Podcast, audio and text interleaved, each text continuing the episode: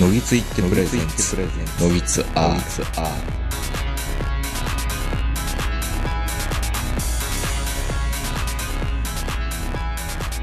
どうも皆さんこんばんは、東横名人です。本日は5月下旬、えー、東京某所我が家より収録を開始しております。お相手は私、東横名人と、今日もズームでこの方です。はい、こんばんは、坂本です。一週間ちょっと休みいただいたんですよね。この前の前の週に。そうなんですよね。ちょうどあの、ボッタスのタイヤが外れない。あれ？あれ結局、あの、外れないシーンは見たんですけど、結局どうやってあれ外れたんですか、あの、あの、インパクトレンチみたいな、キュルルキっていうインパクトレンチがすごい変な音してましたよね。いや、外れてないよ。外れへんまま、え、外れないまま？持って帰って？外れないまま持って帰ったんですよ。で、何を持って帰おそらく、うん。いや、まあ、あの、インパクトレンチ。何をって？え、いえ、え、対応その、車、車を？いや、車ごと。車ごとも持って帰った？えだから結局その、うんそのままタイヤくっついたまま、うん。持って帰って、うん家で、あの、舐めたネジを ドリルで穴開けたみたいな。まあ結局だからもうタイヤ外れなかったから、もうそのままリタイアして。リタイアでそう、リタイアですよ。それ、それ、あのーほ、ほモーターホームの中に入れて、入れて、んでそのまま、もう帰りますって言って。いや持って帰ります一応、一応か、まあ、持って帰りますだけど、それもう、うんあの、ちゃんと、パドックの中に入れて、うん修理したらもうそれはダメなんですか？あのピッ、ピットレーンのところでやらないとダメとかっていうことなんですかね？修理してもいいよ。うん。いいけど、30分くらいかかるやろ。っていうか、あの、何の話してね、言われると困るんで説明しますと、この前のあの、モナコグランプリの話はいはい。モナモナコグランプリで、うん。ボッタスという選手のね、うん。あの、要はね、今一番強いと言われてるメルセデスのうんハミルトンのセカンドドライバーのボッタスっていう選手が、うん。まあ、ピットに入ってタイヤ交換するんですよね。うん。昔の F1 と違って、途中の給油はもう禁止されてるんですけど、うん。タイヤ交換はやっぱりするわけですよ。うんで今のタイ、今のタイヤっていうのはソフトとミディアムとハードっていう3つの種類しか使えなくて、しかもメーカーもピレリって決まっててね。うん。で、その中からまあ好きなものを選んで使うんですけど、うんまあ、えっ、と、モナコの場合は大体ワンストップかうん。ツーストップでやるんですけど、その、あのタイヤ交換、昔の F1 に比べるとすごい早いんですよね、今いや、。すっごいですね。何 ?4 秒とか5秒とか？いや、4秒でやったら遅いです、遅いです。3秒大って？体レ、レッドブルで2.6とかもう8とか。うん、昔結構30秒ぐらいかかってるやつおったよね。うん いや、それこそ本当にもうあの、外れないとかね、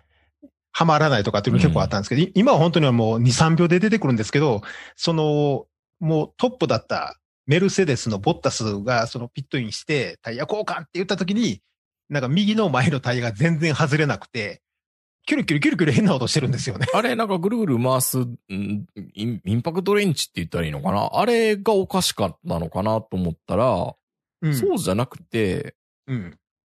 何？何が、何がダメだったんですか？自分の車のタイヤ、タイヤ交換すする方だとわかると思うんですけど、あのホイールナットっていうのは大体4つか5つ、うん。あの、外すじゃないですか。うん。それがまあ F1 の場合は1つだけなんですけど、うんどうもそれを舐めたらしいんですよね。舐めたっていうのは回転しなくなっちゃった。だから、その多分あるんでしょうね。なんかその形が。まあマイナスドライバーとか、まあプラスドライバーでもいいんですけど、あの舐めちゃう時あるじゃないですか。うん。あれと一緒で、やっぱちょっとまっすぐに入れないって斜めに入れちゃったのかな。ああ。どうもな舐めたらしくて、で、その後、いくらやっても、そのホイールナットが回らなくなってしまったと。会社のプレゼンで失敗するよりもドキドキするやろな、あれ。まあ、気が気じゃないですよね。だって後ろでヒュイーンって走ってるわけですよ、F1 が。そこでタイヤが外れないわけですよ。しかも自分の担当の右が。あれ、俺世の中でやりたくない仕事のうちの一つやで。F1 のタイヤ交換って。まあね、全国の生放送で噛むとかね。ドライバーはええやん。チェッカーフラッグ受けんねんから。うん。タイヤ交換って、誰が褒めてくれんの？まあ、できて当たり前と思われてますからね。そう、できて当たり前でしょ。限定法ですからね。うん。そう。しかも、あの、俺ら昔のね、F1 とか知ってる、知ってる人間だと、5秒ぐらいでも早いなって感じがするんですけど、うん。い今なんか、もう4秒ぐらいかかったら、なんか、ハミルトンからなんか、怒られそうやん。いや、怒られんねんけど、うん。いや、あんなプレッシャーのかかる仕事ってないんじゃない？うーん。しかもそれ、わずか2秒か3秒の間でするんやで。で、この前、その、モナコじゃなくて、その前もあったよね、確か。あの、せっかくはめたらタイヤパンクしてたっていうの。ああいうの見てると、本当に F1 のそのピットのスタッフ？はいはい。あれ、給料いくらぐらい？いや、そこまで高くないんじゃないですか？ま俺もそういう気がするのよなんか、だからお前ら海外行かしてあげるしさ、この F1 サーカスの一員になれたんだからさ、うん。そんな、そんなことで給料とか言うなよ。だって俺夢を買ってるんだぜ、みたいな。いや、そんなん言われたら手取り18万ぐらいかなって思うやん。まあでもそんなことないんでしょうけど、それは日本の普通の企業よりかいいと思いますよ。ホンダの社員よりも、うん。もらってると思うな。いや、多分、うん。あのーまあ、これ別のところの話でもあるんですけど、はい。もし、あのーしまあ、あれを仕事とするならば、うん。時給はすごいと思いますよ。だって、働いてる時間2.5秒ぐらいやん。そうですよ。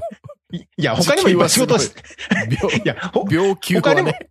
うん他にも仕事はあると思うんですけど、実際一番の見せ場があそこやとすると、うん。働いてる時間って、うん、3秒ぐらいなわけじゃないですか。に夜、夜2回、夜中まで調整してますよ、そんなもの。いやいや、いやいや、もう、徹夜で直したとか。かよう言ってますやん、だって。いや、だって、まあ、そう、分かってますよ。それレッドブルーでね、あの、仕事の、仕事の、この、あの、名刺のところに、タイヤ交換って書いたやつがおるわけないから、タイヤ交換って。まあまあまあ、そうですよ、確かに。うん、他にもいっぱい仕事はしてると思うんですけど、でもまあ、おそらくまあ他の仕事をしたとしても、本当にもう集中する時間は多分あそこがピークじゃないですかね。そうですよね。そう。わずか握って何秒ぐらいのね。うん。いや、だからね、あの、その、集中する時間が短ければ短い仕事ほど、プレッシャー半端ないじゃないですか、やっぱり。まあ、見せ場っていう意味ではそうですよね、確かに。うん。だって俺らって言うほど集中って薄めてはりますやん。普通の会社員って。まあまあ、プレゼント期ぐらいかな。うん。でも、プレゼント機って言っても別にそれであの、一生かかってるわけじゃないでしょ？うん。そこまで、ね、人生かけてプレゼンしてるって人そんないないじゃないですか。まあ、そうですね。でも、例えばこれがプロ野球選手のね、あの、二軍の選手で、例えば一軍で代打のチャンスもらったら、その打席がもうもしかしたら一生決まる打席になるでしょ？うん。そこまでのプレッシャーってあまりサラリーマンにはないんで、うん。そう考えるとあの F1 のピットクルー？だってね、裏方なのに、うん。めっちゃ注目浴びるわけですからね。そう、しかもうね、ん。いや、最近はもうさっきも言ったように、あの、うん給油が途中で禁止されてるからないけど、昔よ、給油しようとして失敗して燃えてるやつとかいたよね。いたいた。危ないし。そうそう。うんなんか、そこら辺になんか燃料ぶちまけた挙句に火ついたとかね。タイヤ飛んでいくとかもありましたしね。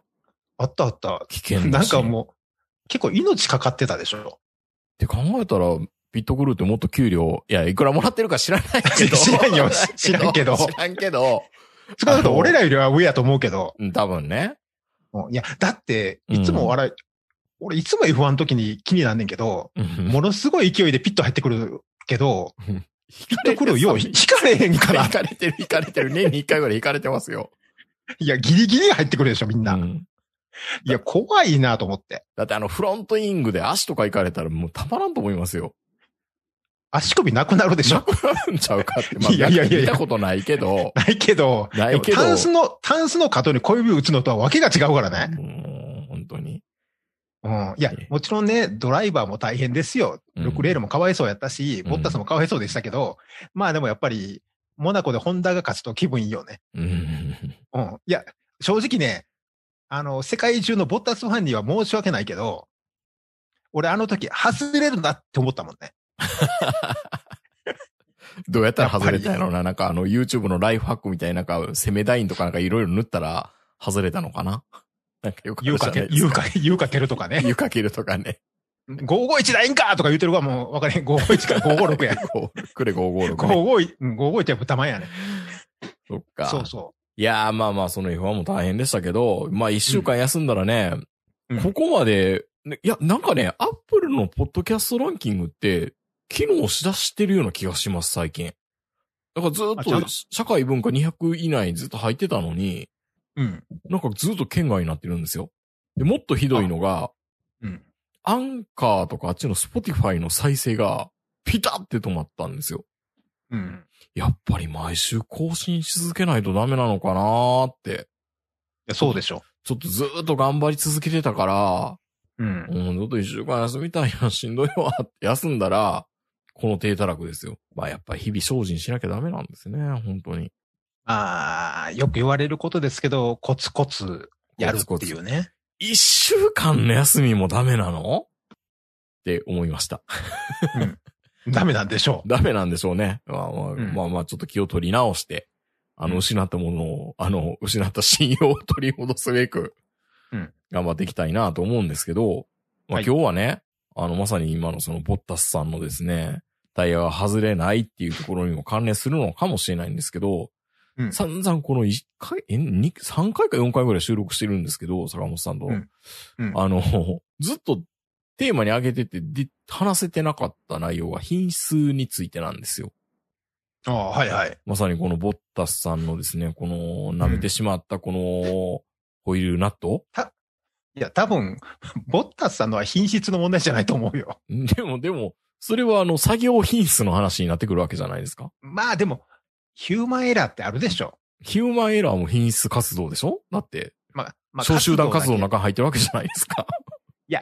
基本的にね、うん俺あのーそういう品質を問題、うん。そういう不具合とか、そういうのをゼロにしようっていう運動は僕大嫌いなんですよ。極小化しようねっていうとこが気持ちいいですよね。そう。あのね、なん、何かっつうと、ゼロに従うんですけど、ゼロにすると、リスクが大きすぎる。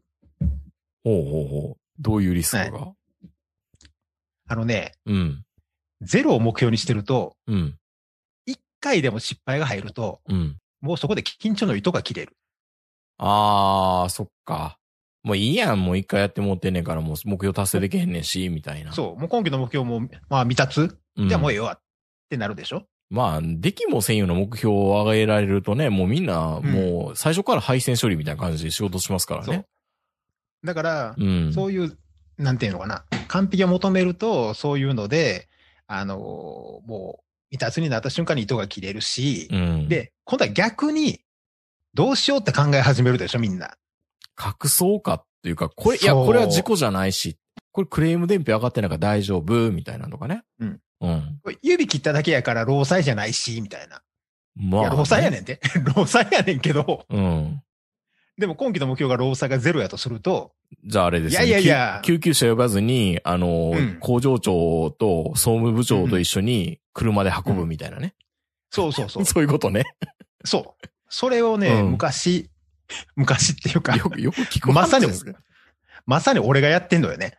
昔ね、うん。あのカッターで、カッターで、あの人差し指、左の人差し指の第一関節からうん。第二関節にぐっさりいったのよ。はいはいはい。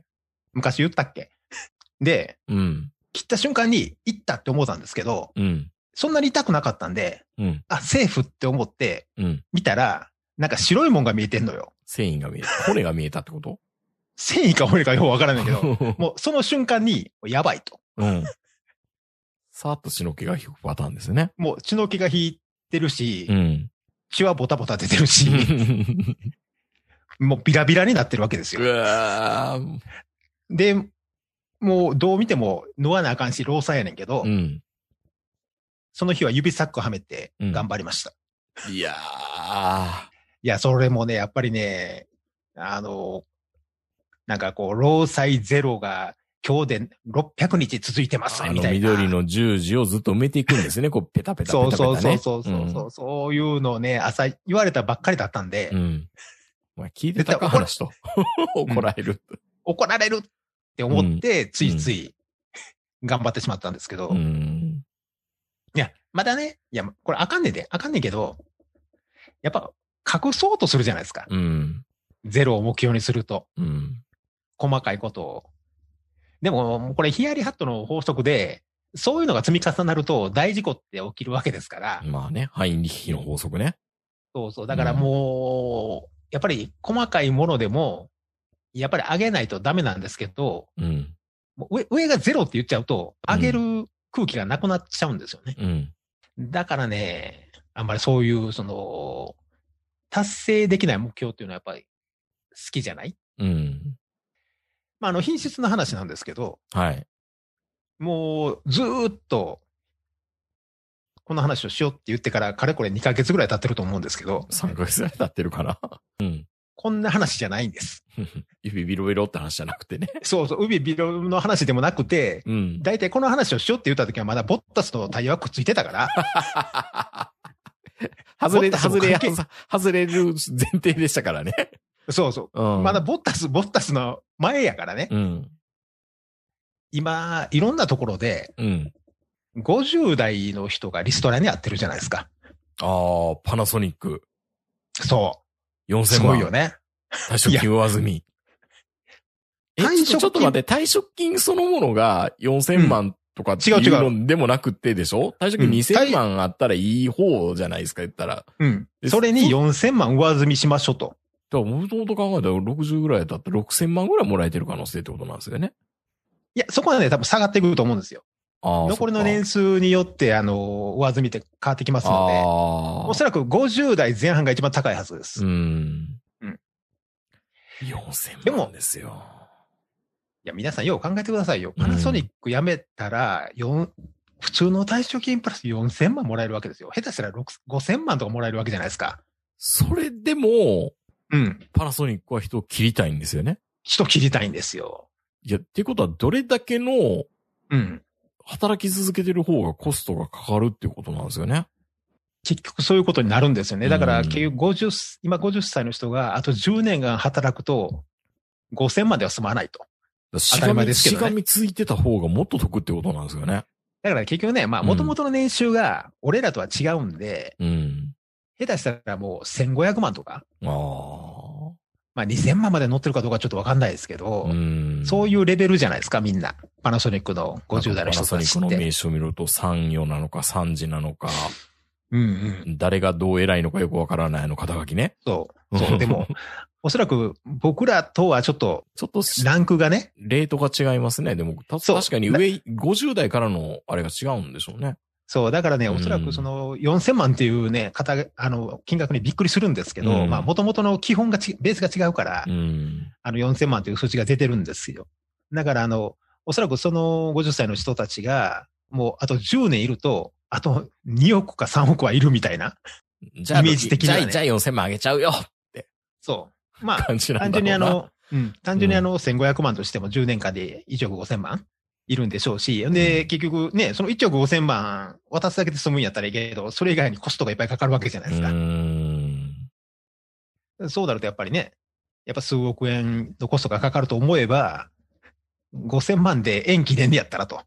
そう考えると、まあ、で、まあ、もちろんね、パナソニックさんはパナソニックさんでいろいろとね、お考えがあるので、それは全然構わないですし、はいはい実際あの、4000万、5000万もらって辞めたら、もうそのままね、あの、リタイアできる人もいっぱいいると思うので、まあ、溜め込んでる人だったらね、細々と、うんそうそう。そこまで贅沢しなければ。うん。まあもちろんね、この、あと10年間払う予定だった厚生年金とかが、あの、どういうふうにね、あの、うん減っちゃうのかとかそういう問題はあるんでしょうけど、でもまあ、他のね、全く退職金がないのにリストラされる中小企業に比べれば全然恵まれてる話なので、うん。まあそれは全然構わないんですけど、ただまあ、あのパナソニックさんだけじゃなくて、他のいろんなメーカーもやっぱり今50代の人がそうやってあの、リストラされていくわけじゃないですか。まあ坂本さんと同世代のね、そうおじさんたちが。で、まあ、それは仕方がないと思ってるんですよ、僕も。うん。なんせ、あの、ことあるごとにバブル世代だって言われるからね。うん。クソの役にも立たないバブル世代って言われるからね。まあ何回も言わんでよろしいですやん。うん。ただ、まあ、自分もそのバブル世代の一員として、まあ、リストラするにしても、されるにしても、まあ、仕方がないっていうのはわかるんですけど、うん。ただその、本当に役に立たないとか、あの、邪魔だとか、うん。こう、なんかもう、能力的にも、何の、何の意味もない、何のために会社おるねんとかって、よう、ツイッターとかで書かれたりする50代なんですけど、そこまでひどい人って、まあ、そうそういないですけどね。うん。まあ、うん俺の周りにはそこまでいないんだけどね。うん。まあ実際いるんでしょうそういう人もいるのかな、本当にう。ん。で、まあ確かに最近の若い人の方が優秀ですうし、ん。安いしね、賃料が。うん。そうそう。で、まあ実際、もし、俺らをの50代をクビにして、うん代わりに例えばあの40代前半の、例えば就職が厳しかった人たちを代わりに中途採用するっていうんであれば全然いいんですけど、うん。まあそんな気持ちはさらさらないようですしう、ん。まあ、辞めるのは別にいいけど、一つだけ心配なことがあって、俺らの世代って、多分ね、日本の製品っていうかね、うん。いろんなところの製品の品質を本当の意味で分かってる最後の世代じゃないかなと思ってるんですよ、僕。あー、はいはいはい。あの、それは工業的にどうのこうのっていうか、うん。本当の寝頃感っていうのを理解している人。世の中のありとあらゆる、いろんな意味で。うん、それはなんかわかるような気がするな。あのね、だからね、まあもちろんね、あの、バブル世代って言われて、あの、ちょっと金遣い荒いなって自分でも思ってるんですけど、うん。ただまあ、ね、よく、その、我々のギでも言ってるんですけど、うん。一品とか、うん。本物とか、本物とか？本物とか。うんこだわりって。いうのに、こだわりとか、まあ僕らの世代特有かもしれないんですけど、うん。それに憧れて仕事してきた世代なんですよ、僕ら。うん。で、大事なのは、うん。僕らが子供の頃は、日本の製品って三流だったんですよね。うん。舶来が最高だったんですよ。うん。で、それがなんかいつの間にかあの、ジャパンイズナンバーワンになりまして、で、まあ日本の製品が最高ということになって、で、それがまたいつの間にか、なんか最近は中国にもあの品質的にも抜かれてるようなうん。状態になってるんですけど、その日本の品質が悪い時も、一番良かった時も、うん。いろんなところを全部経験してきた世代っていうのが、おそらく多分、この僕ら50代が最後くらいかなって思ってるんですようね。ーん。まあだからそれってあれですよね。あの、ファミレスで、うん。最初にファミレス行った時の値段っていくらぐらいだったのかとか、そうそうそう。お寿司屋さん行ったらいくらとかね、ドムの方いくらやったのか。だからさ、まあ僕らの世代はね、どっちかというと、お寿司屋さんの値段は池波正太郎さんの値段やと思ってるんでう、ん。うん池波正太郎さんがお寿司屋さんに行くんだったら、まあ1万円持って行きなさいって言われたらうん1万円持って行くもんだと思ってるじゃないですか。うん。まああの、池波正太郎さんはね、あの、ちゃんとしたお寿司屋さんやったら、カウンターに座らずにテーブル席に座って、あのおすすめくださいって言ったら3000円以内に抑えてくれるもんだよって言ってたんで、ほんまか？昔はねそんな、、そんな不分率あるんですか？えっ、と、カウンターに行かずにテーブルに座る。あの、テーブル席がある寿司屋にまず行くのが前提ですよ。カウンターしかなかったら、うんめちゃめちゃ高いんです。でもテーブル席があったら、そこは家族が座るから、そこまで高い店じゃない。まずね。はあ、はあはあはあ、うん。で、だから、カウンターに行かずにテーブル席に座って、すいません、おすすめのやつを一人前くださいって言ったら、だいたい3000円で一人前握ってくれるはずだよっていう。それ、ヒヤヒヤですね、今やれって言われたら。うん。まあ今はちょっっとね、その値段で通用するかどうかわかんないけど、その、池波正太郎の男の作法っていう昭和50年代ぐらいに出た本にはそう書いてあったんで、まあ結構その池波正太郎さんのそういう本を読んで僕ら勉強してうん。いったわけですよ。まあもちろんね、ホイチョイも読んだりとか、うん。初心者のための三重講座とかいろんなもん読んで勉強していったんですけど、まあ言うても僕らほら、ファッションホテルにも入ったし、赤プリにも入ったし、うん。うん、マーク2も買ったし、そうなんです。よ。だから、あれかな、いつかはマーク2っていうのがまだ通用する、なんだろう、こう、金銭感覚って言ったらいいのか、社会人になって金貯めて、うん、車を買ってどうのこうのっていうところで行くと、やっぱり、うん、その、クラウンだマーク2だみたいなところの文脈の世界観で生きてるのが多分50代の人だったような気はしますね、多分。そうですね。だからね、今、もうデジタル世代なんで、まあ多分おそらく今通信費、通信費にお金かかるじゃないですか、まずはね。うん。うん。でも、そもそも通信費とかスマホに本物も偽物もないでしょうん。一品とかないじゃないですか。まあまあ iPhone 11とかは本物やって言われたらそうかもしれないでも一けど、品って感じでもないですよね。ないでしょないないない。で、も、うん。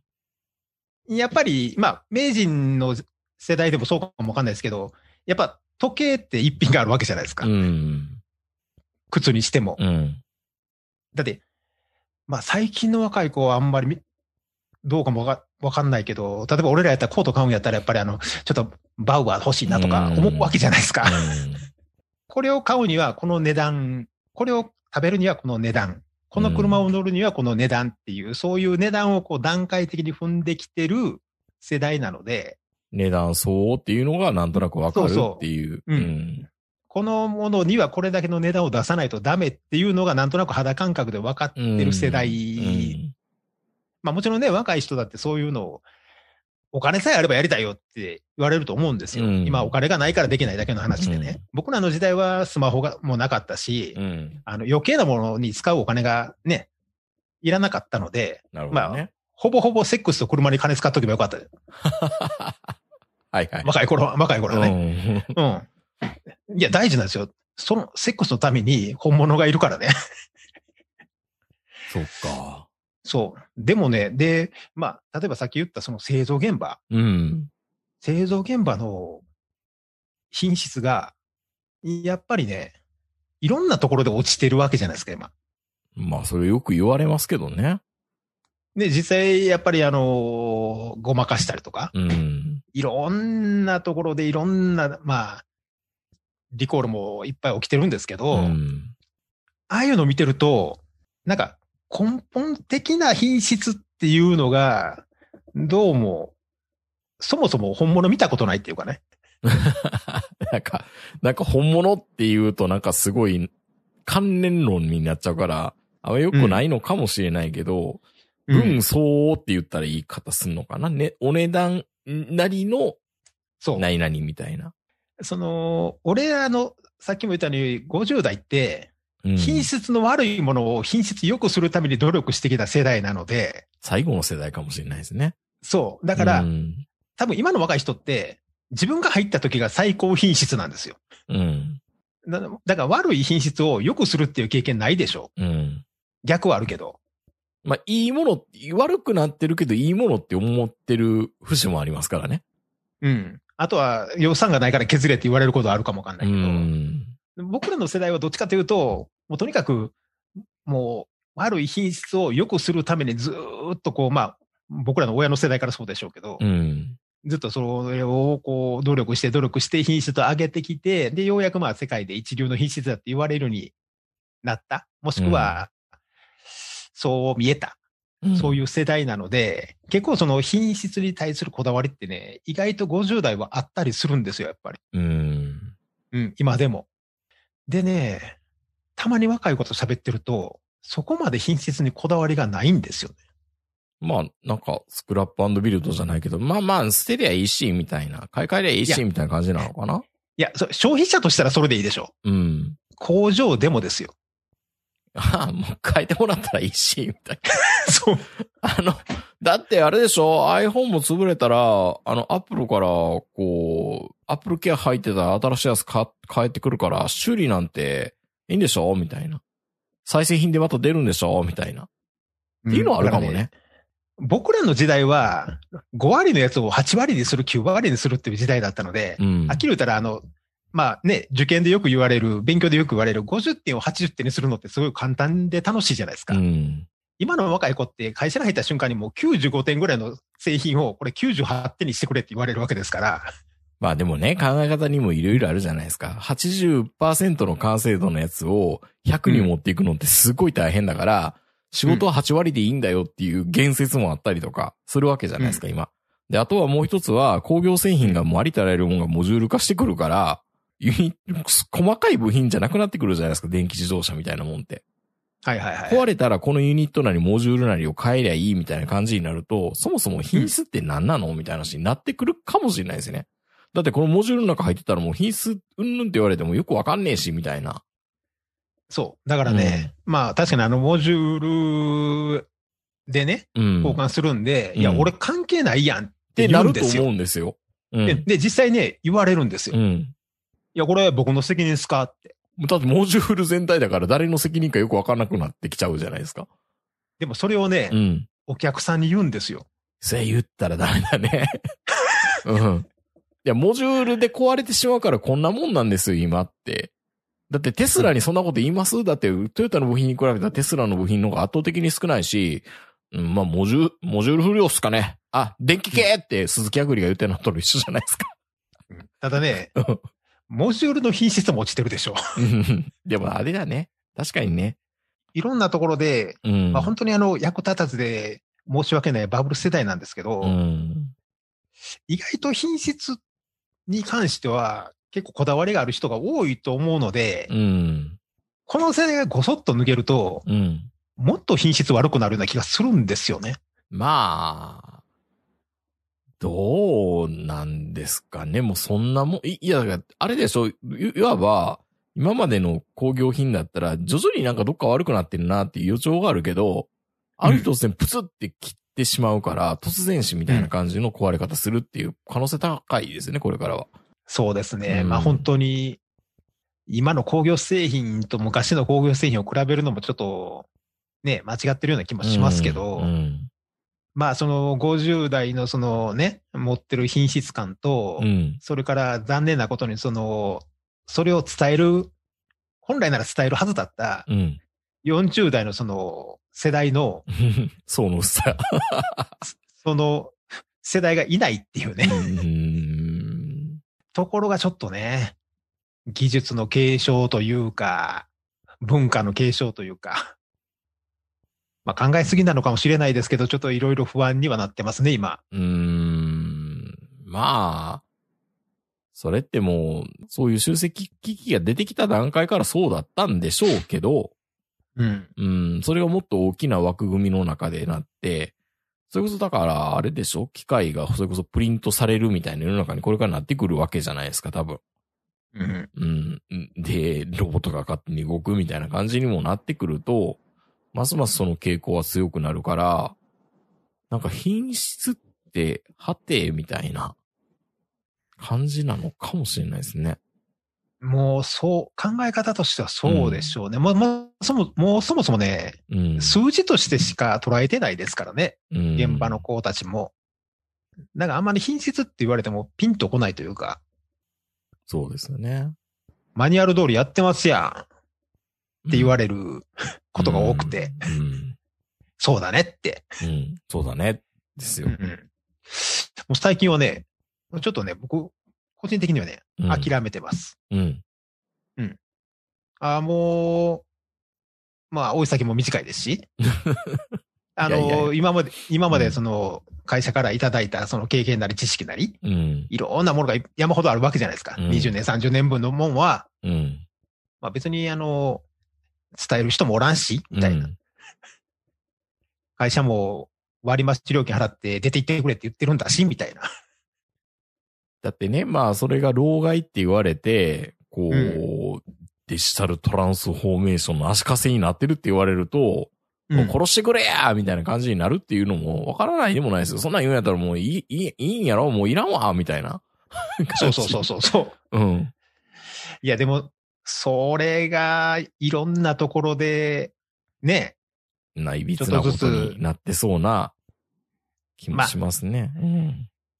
その、池波正太郎さんの話じゃないですけど、うん。サービスの品質、まあ、池波、これは池波さんがね、あの、なんかの本の中でも言ってましたけど、うんその、サービス、まあ、世の中のその、まあ、その、このギスギスした雰囲気じゃなくて、世の中のサービスとか働いてる人たちを気持ちよく働かせるためには、うん。チップを出しなさいと。うん。サービスの品質を求めたいんだったら、やっぱチップを出すっていうのが基本なんですよ、これ。うん。でもまあ、おそらくそんな文化は多分、バブル世代の一瞬ぐらいしかなかったですよね。どうなんでしょうね。ちょっと僕最近気になってるのは、こう、うんいろいろ、高額の買い物するときにある程度、あの、店員さんを指名してあげないとダメなのかな、みたいな意識が最近すごく働くんですよね。あはいはいはい。うんあ一応名刺もらったりしてると、これは俺に釘刺してんのかなと思って、うんやっぱりその店員さん見つけて話してあげないとダメなのかなっていうのは、すごく感じまあそろそろますね。売り上げになるとかね。なるって考えるとね。評評価になるとかね。うん。あとは、本当は飲食店ではクレジットカードは使っちゃダメなんだろうなとかね。だって、店員さんに求められてるものも、はっきり言って20年前よりもすごいですよ、今の方が。うん、情報量とかもね。うんうん。でもおそらくチップもらう人なんていないでしょうしね。え、名人はまだあれ？例えばどっか旅行行った時に、まず案内してくれた人に、お金渡したりするの？もうあんなこと、そんなことないですよ。僕はもらう立場でしたけどね。あの、ホテルでアルバイト、ベルボーイしてた時は。うん昔は払ってたよね、よいや。くれましたよ。あの、某電鉄系のホテルで僕ベルボーイやってた時代があるんですけど、そ1日に5000円ぐらいあった日もありましたね。うんう。。それもやっぱり、やっぱりね、池、池波さんの本読んで、うん。そう、昔のその旅館的なところに泊まるんだったら、まず女中さんにうん。渡しとくもんだよと。うん。そそうすれば気分よく泊まれるんだからっていう。まあでも、同じようなことをうちの母親も言ってて、ううちの親父がもう最後ね、入院してし、あの、週末を迎えるときには、病院の人にいっぱい金ばらまいてたって言ってましたけどね。まあ、それは悪しき風習やと思うんやけど、病、病院につけ届けっていうのはねほ。ら、やっぱり全然違うであんたって言われて、ああ、そんなもんなんや、って。やらしいなと思いながら。うんでもえでも今、こと、断る病院の方が多いでしょ、今。うん、でもちゃんと取ってましたよ。あ、やっぱそうなんや。うん先生も取ってましたよ。、そう。だからね、まあ旅館行ったりとかするときはやっぱり、うん。うん。まあ、やっぱり多少はね、1000円でもうん。違うのかな。うん。いや、全然違いますよ、気分が。うん。うん。まあ、向こうもやっぱりそれだけをな返してあげようっていううん。感じになるんだろうな。うん。まあもちろんね、そういうのを、あの、渡されるのが嫌っていう人もいっぱいいるんで、なかなか難しいところではあるんですけど、まあ、うん昔の旅館なんかだったらいいんじゃないですかね。まあ、ね、あの、明治の中でも多分あのタクシーとか乗ったらおお釣りは取らないタイプだと思うんですけど、取りますよ。今もうキャキャッシュレスですから、無理ですからね、それは。大体。うん。で俺は毎回未だにあの、まあ最近タクシー乗ること少なくなりましたけど、うん。未だにあの、手前で止まる癖がありますからね。あ、あちょっとだから、ご400円ぐらいそうそう余るそうそう。ぐらいのっていうね。うん。そう、1980円で止まったら、お釣りはいらねえよ。も20円やったらいらんわ、みたいな。そう。むしろなんやねん。むしろ向こうがサービスしてくれる時もありますからね。もういいよ、そうそう端数は、みたいな。個人とかだったら。そう。だから、もう何やったらもう通り過ぎんでやったら2500まで行ってくれみたいな。めんどくさいな。いやで。も、うん、いやでもね、ちょっとね、もう品質に関しては、やっぱ世代間で持ってる品質感がね、結構違うんですよ、やっぱり。うーん。うん。だからまあ、原価中みたいなやつがやっぱりいるんでね。あのーそう人件費も考えずに、よく、よくコピペで出てくるじゃないですか、あの、ワンガンミッドナイトのネタ。うんうん。あの、何？えー、スカイラインのこの、なんだ、エアコンを取り替えるかなんかでやって、うん工賃6万円って言ったら驚くみたいな。もうそいつは自分でやったことがないからだ、みたいなんでやるじゃないですか。はいはい。うんでもまあまあまあ、確かにその通りで、うん。うん。自分で手動かしてみたら何もかかんのかっていう工賃とかって計算した方が、まあで言ったら何でも自分でやってみるべきなんでしょうね。そこで苦労して、工具揃えてとか。そうですね。まあ本当に、まああのー昔ね、あのーカメラの修理やってる時に、本当にやっぱ1ヶ月に1回ぐらいは言われましたからね。なんでこんなすんの？え、買った方が安いやん、これって。うん。じゃあ買えや。そうなん、いや、そうなんですって。修理っていうのは一回全部ばらして、部品を全部磨いて、もう一回組み立てるんで、新品の方が安いんですって説明してもダメなんですよ。で、それはそういうふうに答えたことは、あ、そんなもんなんです。すいません。いや、毎回って答えるよ。あ、毎回そういうふうに説明しますよ、僕は。組み立てて、分解して。うんうんまあそうですよね。うん。だから仕方まあで、まあほらう、うちの社長が変更やったから、うん。じゃあ自分で直せやって言って、もう直さなかったから、それ、あの社長が。うん、そう。あの社長、そんなそんな変更やったんですかあの社長って。めちゃめちゃ変更やったんですよ。だからもう、だったら自分で直してくださいよって言って、もうそれ以降、その、うん。あの、金いらんから持って帰ってって。それ、それ以降、それ以降はもうその、お客さんの修理は受け取らないっていう。あめんどくさい客やから、まあいいかって感じなのかな。もう、うん、そうそうそう、もういいかっていう感じ価。値もわからんやつにはは話、話無駄だと。うん。うん。でもね、結局のところね、うん。まあ、あのー修理っていうのは高いんですよね。うん。うん。だから、まあ、それもやっぱりその、ん修理の値段っていうのを知ってる人がやっぱりいなくなってる？やまあ、修理っていう言葉自体、品質と修理っていうのは多分、なんか裏は、表裏みたいな感じになってるような気もするんですよね。うん。で、今ってもう修理っていうのって、あんまりないのかもしれない。買い替えたらいいやっていう意識がやっぱりどっかにあるから、うん。うん、やっぱ新しい方がいいでしょみたいな感じにもなるしね。まあでももちろんね、うんあのーその意味がよくわかってる人もやっぱりたくさんいて、例えばあの、う U のロードスターオーバーホールするって言ったら、もう予約で満杯になったりするわけじゃないですか。うんうんうんそういうの、ちゃんと分かってる人は分かってるんですけど、まあおそらくそういう分かってる人は、いや、だからそれを分かろうと思ったら、なんかすごい趣味を持たないと、価値が分かりにくいんでしょうね。日常品だと。だ趣味を持っててそういうのに没頭してたら、うん価値っていうのはやっぱ分かってくるのかもしれないですね。まあもしくは周りに池波正太郎がおらんとかね。まあ、いらん、おらんからね、大体はう。んうん。いやでも昔は池波正太郎的なおっちゃんがいたでしょ。うん。まあね。ダン、ダンディな社長とか。ダンディーな社長とかね。ああの、いやいや、もう、だって、いました、いました。あの、ぼ僕の元、元上司も、なんかうん、おしゃれさんだったんですよね。うん。で今も、まあ別の部門の人、まあ、あの、上さんやってるんですけど、はい。おい、衛生これいいだろ。で、このズボンね。あ、すごいですね。ピッチピチですね。スリムですね。辛そうですね。おしゃれはやっぱりね、我慢なんだよ。痩せ我慢なんだよ。俺夏場はパンツ履いてねえからって、食ったね って思いながら。すごいな、この人って。まあ、やっぱりそういう人は。まあ、まあ、いました、いました。うん。あの、僕、あのー高校入学のお祝いは、うん。あの、ひいおじいちゃんが、うん。お寿司屋さんに連れて行ってくれたんですよ。へえ。あの、ちゃんとした。おーいいですね。カウンターしかないい。いですね。で、そこで、あの、お寿司の注文の仕方っていうのを教えてくれました。あ、そうですか。中3の、中3の時に。ええいいですね。うん。まあ、あの、それが最初で最後やったんですけど、うん。高高級寿司屋に行ったから。あ、まだもう一個思い出したな。入社後3年目か4年目ぐらいの時、なんかちょっと僕ミスして押し込んだら役員がなんかバーに連れて行ってくれて、うん。あの、いつものって言われて、いつもの、は？って言われたっていう、その恥ずかしい大人はいっぱい見てますけどね。馴染みの店連れて行ってあげるよって言われて、馴染みって思われてなかったっていうね。ちょっと、ちょっと恥ずかしいね。喋、喋ってる内容は人間交差点やねんけど、なんかしょぼくなってるよね。それはね。なんかね。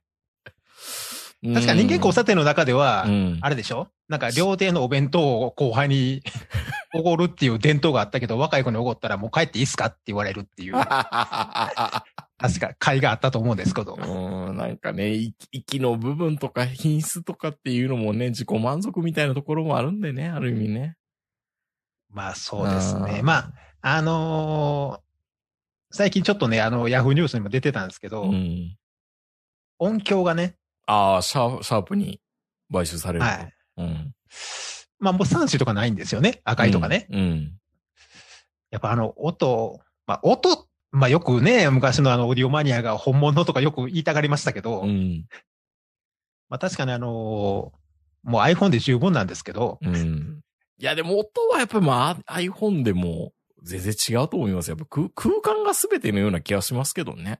うんってい。うか、そもそもその空間がもう手に入らへんねんけど、そう、そうですよ。うんそんなでかい50キロぐらいのスピーカーを置けるような空間が手に入らないんですけど、うん。いや、もうあの、オーディオメーカーが次から次へとなくなっていくっていうのを聞いて、ね。ああ、やっぱり、なん、なんかやっぱ、時代が終わるなっていうのがよくわかりますよねう。ん。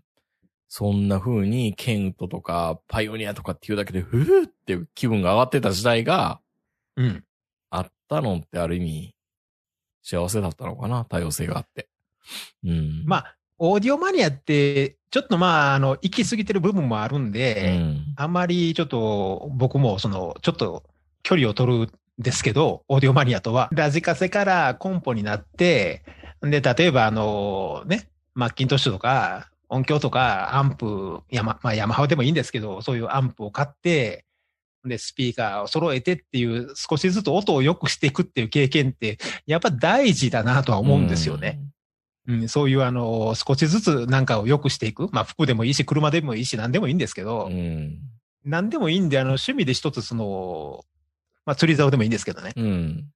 あの、何かしらのものを買い替えていて、いいものにステップアップしていくっていう経験は、やっぱりしといた方が、いいですね。確かにそういう意味では、品質教育っていう意味では、なんか、うんなんか趣味を持った方が多分いいんですね。本当に。確かにそうだ。そうですね、うんうんそういう経験ってね、やっぱり、後々ね、まあ、あの、仕事にも結構うん役に立ったりとか、もちろんあのね、定年後の趣味としても、あの、全然いけるんで、うん。そういうあの、ステップアップ的なこと。まあ別にこれがね、あの、スキーでもいいですし、ゴルフでもいいですし、スノーボードでも何でもいいんですけどね。そういう風な領域に、やっぱね、若い人たちがし行かないっていうのもなんか関係してるのかもしれないですね。まあもちろんね、今、その、こういうこと言うと、いや、お金がないからやりたくてもできないって言われちゃうんですけど、ん。金なくてもまあ、スタートはできそうな気がしますけどね。そう、スタートはできる。まあ、その、選ぶ趣味にもよりますけどうね。ん今だと何でスタートすればいいんでしょうね。今の若者の趣味がそんなに、こう、物に頼るような趣味じゃ趣味がなくなないもんねってるから、ことになっちゃってるじゃないですか。物よりことになっちゃってるから。だからまあ、その、イベントとかライブとか、うん。その体験っていうことになるんで、まあ、言ってみりゃ、20も払うんやったら海外行った方がいいわって話でしょ？まあまあ、確かにそれも一理ある。うん。うん。キャンプ用品とかにあんまこだわり出してるやつもちょっとなっていう感じに雰囲気あるのかもしれないですよね。いや、キャンプ用品はね、正直なところ、うん。所詮一泊二日でしょ。一泊二日やったら、うん。スノーピークもうん。変わらへんで。多分ね。どこ、どこと、どことあげ、どっかあげなかったけどね。うん いや、確かに。言う、いや、確かにずっと年間月に1回、2回行くんだったら、さあ、うん歴然と出てくるでしょうね。そう、あ、のね、組み立てやすいとか、うん快適さとかあるんでしょうけど、うん。一泊二日で雨が降れへんかったら、うん。まあ何でもええやろ。ダメか。アウトドアぐらいやったら広がるかなと思ったけど、ダメですね。気まあ持ちが上がるか上がらないかだけですね。そうそう、周りに見せるんだったらね、うんあの、どんどんどんどんみんなあの、ブラックのやつで揃えるとか何でも好きなようにしてもらったらいいんですけど、うん。やっぱ釣り竿かな。ああ、釣りか。釣り竿は結構金を出せば出すほど帰ってくるでしょ。帰ってくるけど、釣れるか釣れないかはあなた次第ですからね。違うの釣り竿で急に魚寄ってくるの。じゃあ、ヘラブナの浮き。ああ、それはあるかな。うん。うん知らんねんけど、よう知らんねんけど、うん。すごいんでしょ ?30 万ぐらいの浮きって。いやわけわからん。もうなんか、浮きに、浮きに30万って。反応の仕方が違うんやって言ってましたよ。淀川のワンドのおっちゃんが。淀川のワンドでそんなん 言うなよって感じするけどね。俺も思うんやけど、ワンドで出会ったおっちゃんがそう言っててこの羽は、なんとかっていう水鳥の羽で、この浮き30万ぐらいするんやで。反応が違うわって言って、そのおっちゃん坊主でしたけど、それでも、浮きってめっちゃリスク高いじゃないですか。もう、ブシッてちぎれてね、いっちゃうわけだし。うんそうそう、根がかりしたりとかしてね。うん。おっちゃん、あの、ジャブジャブ入りながらバンドの中取りに行ってたけど、まあ、トレーニング行ける場所やからよかったね。うん。あの、大光台の裏のワンドなんですけどね。その値段、値段に沿っていいものって、あと何やろ ?9 度とか？?9 度も違うんでしょあれ。部弓とかが。違うでしょうね。あと、楽器はと違うかな。あ、でも楽器はなんか、一流、一流芸能人みたいな話だからよくわかんないですけど。金管楽器に関しては、わかるよ。あ、そ安いヤマハのトランペットと、うんやっぱりバックのトランペットでは響きが違うってう。いうのは。ほんで、あとやっぱりあの、4万円のフルートと198万の銀のフルートでは響きが違うっていう。まあ本人の気分やろうけどね。まあでも本当そういう意味では趣味持った方がいいですね。なんか、そうですそういう意味でね。豊かになりますね。確かになんかまあもう漫然とこうパソコンとスマホだけでなんか娯楽を楽しんでいては、うん。いいものっていうのであんま感動しないっていうのはないかもしれないね。そうやね。まあ、だからそう考えると、うん。パソコンを買い替える、買い替えていって、そのたびに性能が上がってた世代って本当幸せだったんですね、これ。うん。いや、今も僕は幸せですよ。あの、5年ぶりにパソコン変えたら、うーって。ちょっと上がる。いや、もう全然違いますよ。だってイラストレーターの動き方も全然違うし、プレミアで書き出す時のスピードも全然違うし。でも昔の Mac のあの、性能の上がり方半端じゃなかったよ。いやー、すごかったですね。G4 とかあー G5 になった時とかね。そうそうそう。う。ん。あの、初めてあの G4 とか見たとき、うんもう、ホルダーが閉まる音がしてたもんね。シュタって。いや、なんか、軽自動車からベンツに乗り換えたみたいな感じのそうそう。スピード感はありましたね。あれ買った時は本当に本物買ったって思いましたもんうね。ん。それが当たり前になっちゃってますからね、今ね。そうなんですよね。まあ本当に、あの、今からじゃあ何始めたらええねんって言われると困るんですけど、うん。ぜひあの、そういうちょっと、ちょっと自分の中で奮発できるような趣味を持っていただいて、あの、まあ、審美眼っていうほどでもないですけど、うん。うん、なんかその自分の中での基準を、なんか物の価値が多分感じれた方が豊かですよね、やっぱりね。そうですね低いもんでもいいけど、ああ、やっぱり値段それなりなんだなっていうのを感じれるっていうのは結構幸せなことだったんだなと思いますね。そう。だだからもう最近やっぱり、その、物の値段やっぱブレることが多いじゃないですか。うん。この1年間で一番美味しかったカレーって業務スーパーのカレーですからね、僕。それは不幸ですね。いや、不幸、いや、美味しいんですよ、これがまた。いやいやいやいやいやいや。業務スーパーのあの、大人のカレーっていうのすごい美味しいんですよ、美味しいの？そ美味しいの？いや、一回食べてみて。うん、買ってみよ美味しいんですよ、これもね、うん悔しいけどう。うね、ん。美味しいんですよ。だからそういうところでみんな価値観が揺らぐわけでしょ？そうやうね。ん。業務スーパー値段上げるよ、そこ。そうやったら業務スーパー意味なくなるからね。だから結局、うん。どっか行くじゃないですかう。ん。で、だからスパイスカレー1500円とか見たときに、業うん。務スーパーやったら4袋240円やのにとか思っちゃうわけじゃないですか。いやな、神戸物産。いや、だからね、うん。ダメなんですよ。うん。全然、それは別物として考えなあかんのに、うん。そういうとこでこう、ちょっと、やっぱりブレる。よくないですね。うん自分の中の基準をちょっと変えられるっていうのが、おまあもちろんね、そういうのは100円ショップとか、いろんなところでそういう機会がいっぱいあるんで、なかなか自分の中でのその値段の価値っていうのを一定にするって難しいんですけど、うん。